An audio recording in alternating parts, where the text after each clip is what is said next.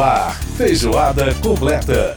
Música e informação com tempero especial para fechar os trabalhos da semana. Feijoada completa. Apresentação: Edson Júnior.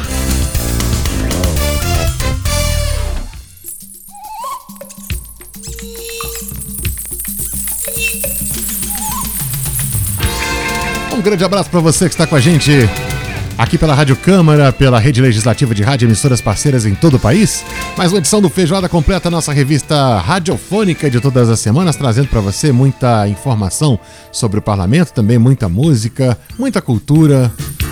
E como na semana que vem nós temos algumas datas cívicas, né, começando com o dia 19 de abril, que é dia do índio, a gente vai abrir o programa de hoje com essa bela canção que retrata a beleza da raça brasileira. Lula Barbosa, Miriam Mirá, Grupo Tarancon e Placa Luminosa, 1985, Mira Ira.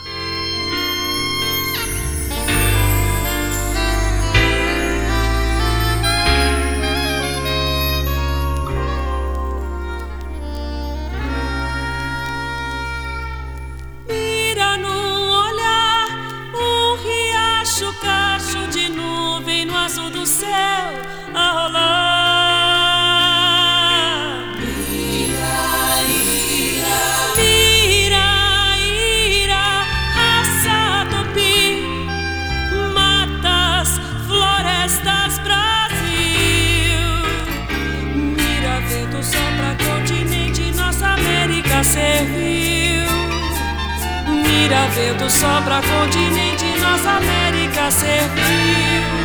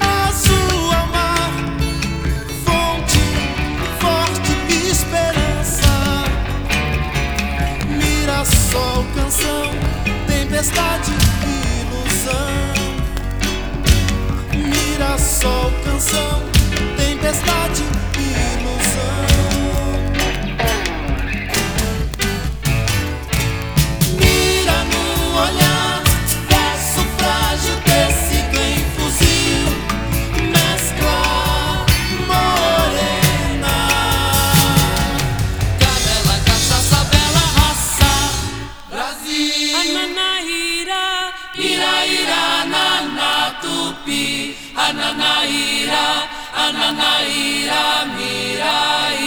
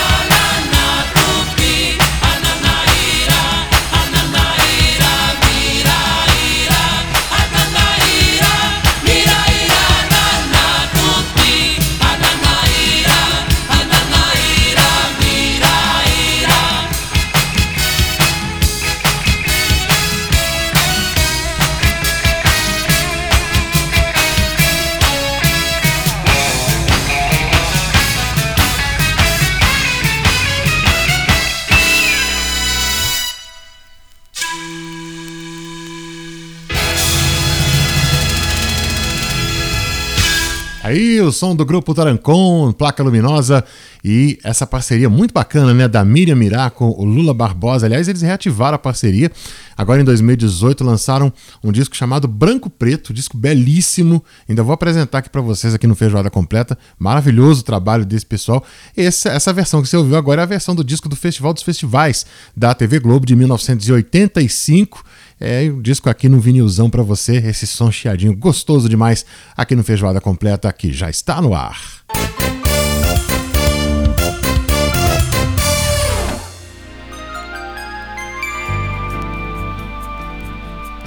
Enquanto Miraíra faturou o segundo lugar no Festival dos Festivais, essa grande intérprete da música brasileira estava sendo revelada naquele momento, ficou com prêmio de revelação e também terceiro lugar no festival. Leila Pinheiro, Verde. De tanto sofrer que eu não desisti das Belíssima voz, né? Belíssima voz. Bom, nosso primeiro tema de hoje no Feijoada Completa é a questão da vacina e as, os grupos prioritários. Foi debate na Comissão de Defesa dos Direitos da Pessoa com Deficiência essa semana na Câmara a inclusão das pessoas com deficiência, especialmente das pessoas com deficiência intelectual, nos grupos prioritários para a vacinação. Esse debate foi ah, proposto né, por alguns pa- parlamentares, entre eles o deputado Eduardo Barbosa, do PSDB de Minas Gerais, com quem a gente vai conversar agora para entender um pouquinho mais por que as pessoas com deficiência, né, principalmente a intelectual, devem ser priorizadas na vacinação. Deputado Eduardo Barbosa, muito obrigado por falar com a gente aqui no programa. Como é que vai o senhor? Tudo bem? Felizmente, graças a Deus. Hoje quem está com saúde está maravilhosamente bem, não é isso? É verdade, é verdade, né? No jeito que nós estamos. Bom, deputado, a Câmara debateu essa semana essa questão da prioridade, né? Das prioridades para a vacina e o assunto específico deste, dessa audiência pública da Comissão de Defesa dos Direitos da Pessoa com Deficiência foi justamente a prioridade, a inclusão nos grupos prioritários das pessoas com deficiência, especialmente deficiência intelectual. Uma das questões colocadas foi inclusive a dificuldade né, de algumas pessoas que têm, por exemplo, têm sofrimento mental, né, a respeito do uso da máscara, que é um dos pontos aí de prevenção do novo coronavírus. Eu queria que o senhor comentasse um pouco esse assunto, como, como é que o senhor, qual é a visão que o senhor tem a respeito disso, o senhor que tem né, uma atuação aí histórica é, junto às APAES, enfim, eu queria que o senhor comentasse um pouco esse assunto, por favor. Pois então, é, em primeiro lugar, a gente precisa salientar muito que, infelizmente, a gente está tendo que definir grupos prioritários para vacinação, não é? É, isso é uma questão que está acontecendo no mundo inteiro e no Brasil também, com as peculiaridades que nós já conhecemos também pelo atraso de compras de vacinas. Então, o que a gente nunca queria estar discutindo é justamente quem vai, vai vacinar primeiro do que o outro, Aham. mesmo porque nós temos vários grupos de risco, né? Temos as pessoas que trabalham nos serviços essenciais, por exemplo, que nunca pararam de trabalhar, que trabalham no supermercado, que trabalham num posto de gasolina, que trabalham numa farmácia, por exemplo, né? É, enfim, diante disso tudo, infelizmente, nós temos que fazer essa discussão. As pessoas com deficiência, de fato, elas precisam de ter um olhar específico, né? Um olhar específico no sentido de que muitas delas têm, inclusive, eh, questões comportamentais que dificultam muito a contenção, a utilização de máscara, como você mesmo disse, a população autista é uma que é muito sensível a toques, então tudo aquilo que a incomoda, ela não consegue manter, né? Uhum. E nós temos também uma característica de algumas deficiências, as pessoas com deficiência intelectual principalmente, elas têm um envelhecimento mais precoce. Ah, Isso sim. acontece muito com a pessoa com síndrome de Down, que começa a ter manifestações de envelhecimento mais cedo do que outras. Isso significa que estas pessoas também têm uma queda de imunidade. Queda de imunidade que já é, às vezes, é, ligada à própria deficiência, à própria síndrome que a pessoa tem, Uhum. como também com a questão do envelhecimento eh, precoce, elas também têm o seu sistema imunológico afetado. Sendo assim, existe uma concepção técnica, uma concepção científica, que elas têm que ser olhadas diferente. Inclusive, eu tenho um projeto de lei que já passou pela Câmara e está no Senado, fazendo com que as pessoas com deficiência intelectual sejam consideradas é, idosas mais precocemente, não a partir dos 60 anos, justamente por causa desses estudos científicos que demonstram esses aspectos. Inclusive, esse assunto foi tratado nesta audiência pública que nós tivemos. Então, é, é fato que ela não pode estar dentro de um público comum, ou seja, ela tem peculiaridades inerentes à sua condição que precisa fazer com que elas sejam vistas de forma diferente. Agora, uhum. o agravante, o agravante é que nós não temos, né, o sistema de saúde, o Ministério da Saúde, ele não criou um instrumento de notificação para sabermos de fato se as pessoas com deficiência no Brasil estão sendo acometidas em maior número pelo Covid e se estão tendo internações e óbito a uhum. partir do Covid. Então, nós estamos trabalhando muito no escuro. Ao mesmo lado, com uma visão preventiva, pelos fatos que eu coloquei, né, e, mas ao mesmo tempo a gente não pode sequer confirmar se isso está acontecendo entre a população com deficiência brasileira. Né? É, uhum, então, nós precisamos, é, precisamos, inclusive, e eu fiz essa sugestão na audiência pública, e na próxima semana nós vamos apresentar um requerimento para que o Ministério da Saúde notifique, é, ou seja, um instrumento de notificação.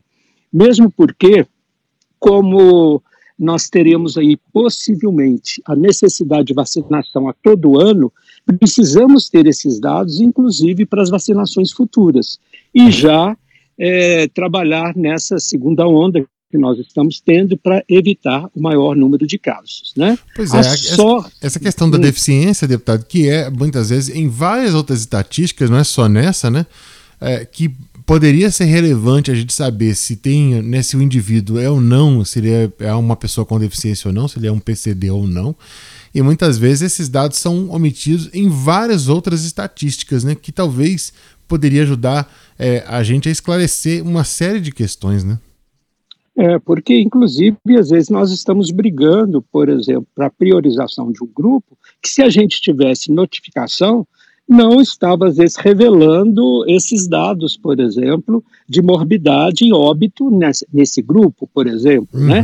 Uhum. Então, ah, você ficaria muito mais tranquilo, as famílias ficariam mais tranquilas também, porque são filhos com dependência maiores, então as famílias se sentem muito, assim, é, mexidas nesse processo todo, com medo de ter que enfrentar mais um, um, uma doença com seu filho. E mesmo porque você sabe que muitos deles, para internação hospitalar também, é um dificultador para os profissionais de saúde, né? Então, é, requer um cuidado específico. Às vezes, essas pessoas, quando internam, precisam de um acompanhante de forma permanente para os cuidados básicos fundamentais. Uhum. Então, assim, como existe um obscurantismo de informações e de dados, é melhor vaciná-los. Agora, eu só acho que dentro do universo das pessoas com deficiência, a gente, é, aí né, é, separando os vários tipos de deficiência, é, é, de fato é importante a priorização aí da, defi da deficiência intelectual em relação às demais? É, isso que eu te falei, né? Na deficiência intelectual, em detrimento do cego, do surdo, do deficiente físico, eles têm esse envelhecimento precoce interno de órgãos também, né? Sim, Não sim. é que as outras deficiências também são acometidas até por questões da sua deficiência de algum tipo de sequelas e comprometimentos motores que vão afetando outros órgãos, né? Um paraplégico, um tetraplégico, ele tem uma predisposição muito grande a ter infecções urinárias, insuficiência renal.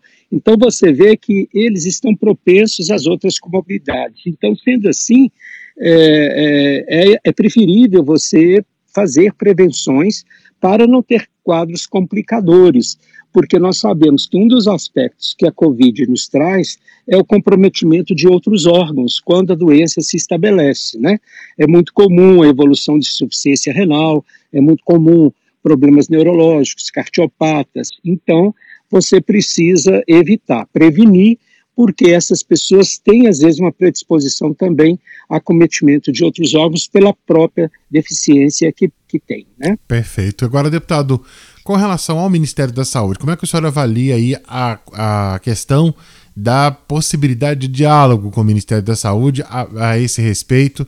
O senhor acha que precisa de uma ação mais, uh, digamos assim, mais institucional da Câmara, até do ponto de vista legislativo, ou isso dá para resolver com um diálogo, com uma conversa, para que eh, essas pessoas com deficiência, eh, especialmente intelectual, sejam imunizadas eh, prioritariamente?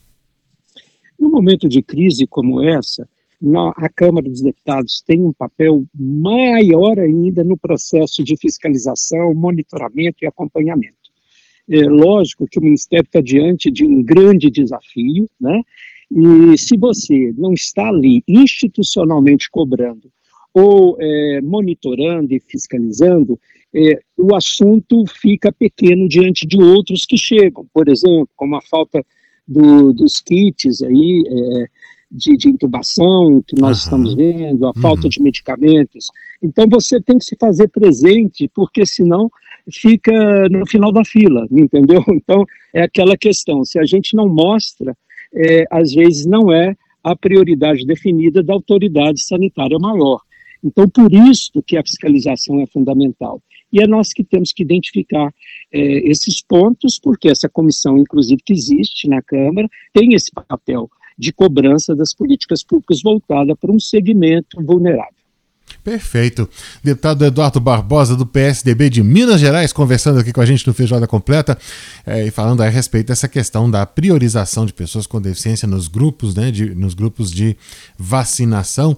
Deputado, eu quero agradecer muito a sua participação aqui com a gente. Foi excelente a conversa aí com o senhor. E obrigado por contribuir com o nosso programa e contribuir com o nosso ouvinte, trazendo esclarecimentos e informações para a formação de opinião aqui dos nossos ouvintes, que certamente estão sempre atentos aqui às questões que a gente debate no programa. Muito obrigado pela participação, grande abraço e até a próxima, deputado. Eu que agradeço a oportunidade, vocês que são fundamentais para o processo de divulgação e esclarecimento dessas questões e as outras que vocês tratam. Obrigado. Obrigado, grande abraço. Foi a participação do deputado Eduardo Barbosa conversando com a gente aí sobre essa questão da inclusão das pessoas com deficiência intelectual no grupo prioritário para a vacinação contra a Covid-19.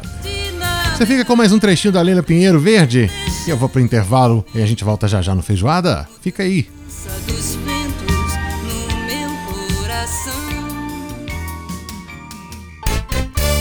Feijoada completa.